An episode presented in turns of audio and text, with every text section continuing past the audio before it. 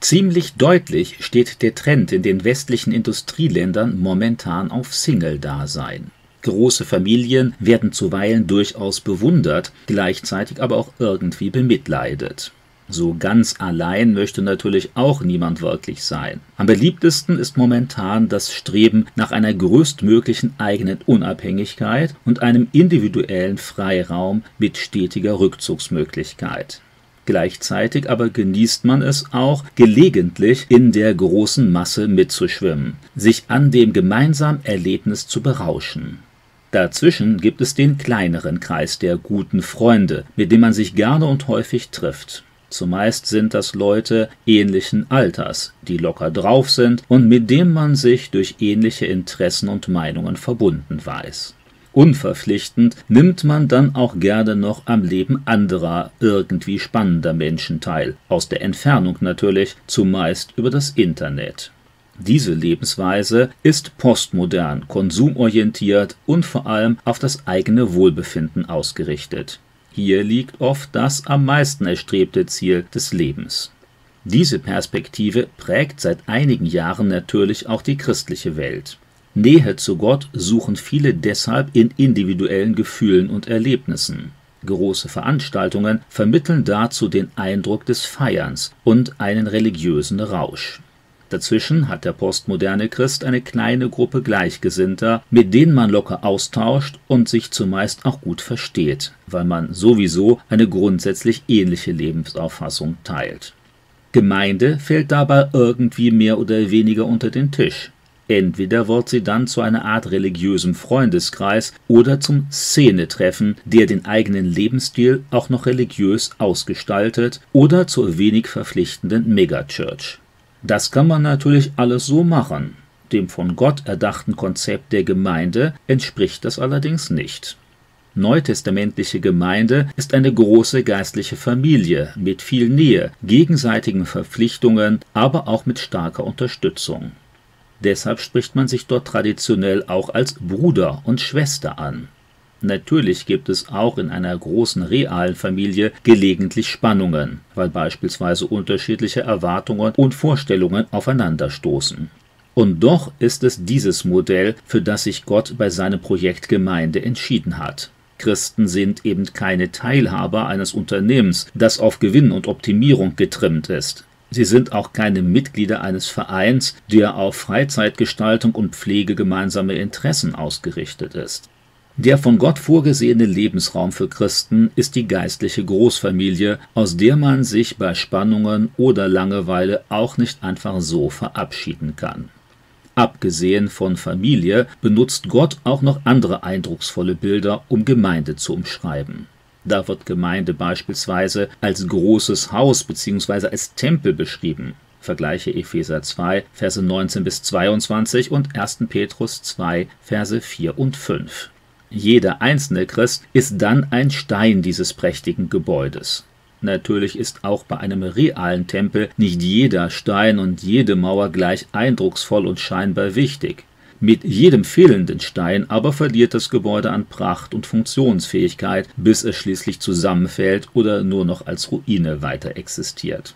Mit diesem Bild des geistlichen Tempels will Gott deutlich machen, dass jeder einzelne Christ für das richtige Funktionieren der Gemeinde wichtig ist und dass die Bedeutung des eigenen Steins zumeist eben nur in seiner Verbindung mit dem ganzen Bauwerk erkennbar wird.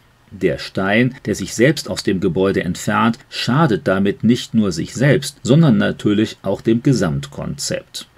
Noch beeindruckender ist das biblische Bild des menschlichen Körpers für eine christliche Gemeinde. Vergleiche 1. Korinther 12, Verse 12 bis 27 und Römer 12, Verse 4 bis 8.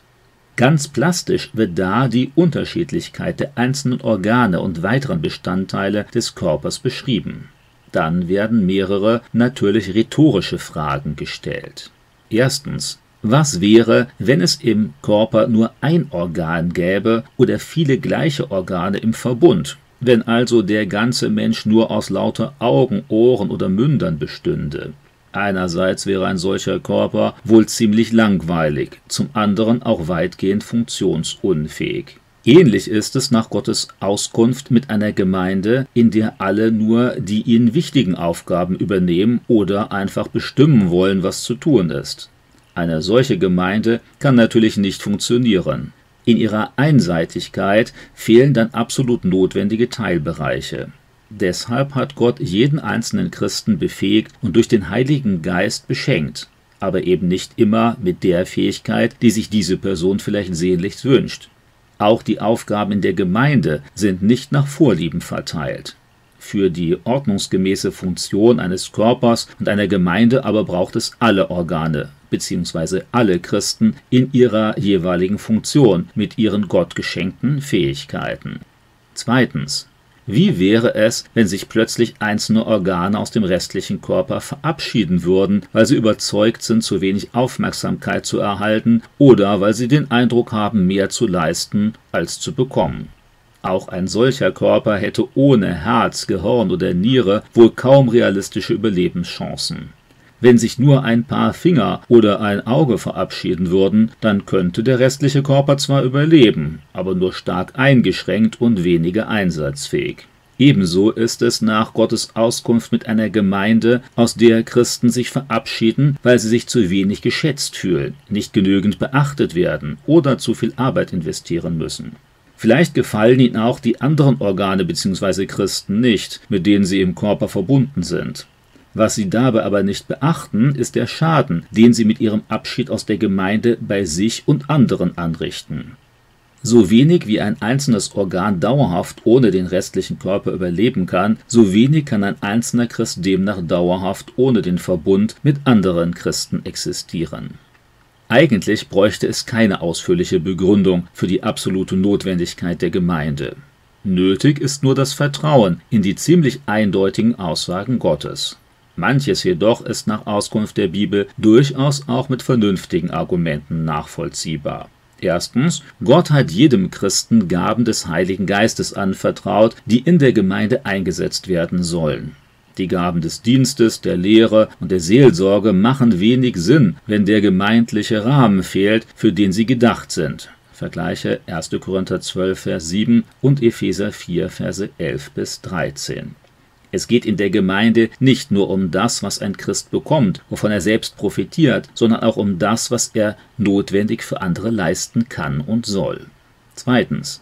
Die geistlichen Früchte wie Geduld, Liebe, Langmut, Demut und so weiter brauchen gerade die manchmal nervigen Glaubensgeschwister, an denen sie eingeübt werden können. Vergleiche Galater 5, Vers 22 und Epheser 4, Verse 1 bis 7. Positive Charakterveränderung braucht zumeist Herausforderungen im näheren Lebensumfeld. Drittens. Manche Aufgaben wie Diakonie, Weltmission und Schulung lassen sich überhaupt nur oder zumindest wesentlich besser in der größeren Gruppe bewältigen. Viertens. Ob man es einsieht oder nicht, jeder Christ benötigt immer auch wieder Korrektur und Unterstützung. Dabei fallen den gleichgerichteten Freunden mögliche Defizite häufig nicht so schnell auf wie den etwas entfernter stehenden Glaubensgeschwistern. Das Leben in der Gemeinde als überschaubarer und verpflichtender Gruppe fordert natürlich heraus und nervt gelegentlich auch. Es entspricht weder immer den unmittelbar zu spürenden Bedürfnissen noch den Idealen der heutigen Zeit. Und doch kann echtes geistliches Leben nur in den von Gott konzipierten Gemeinden stattfinden, die mehr sind als religiöser Event oder privater Freundeskreis.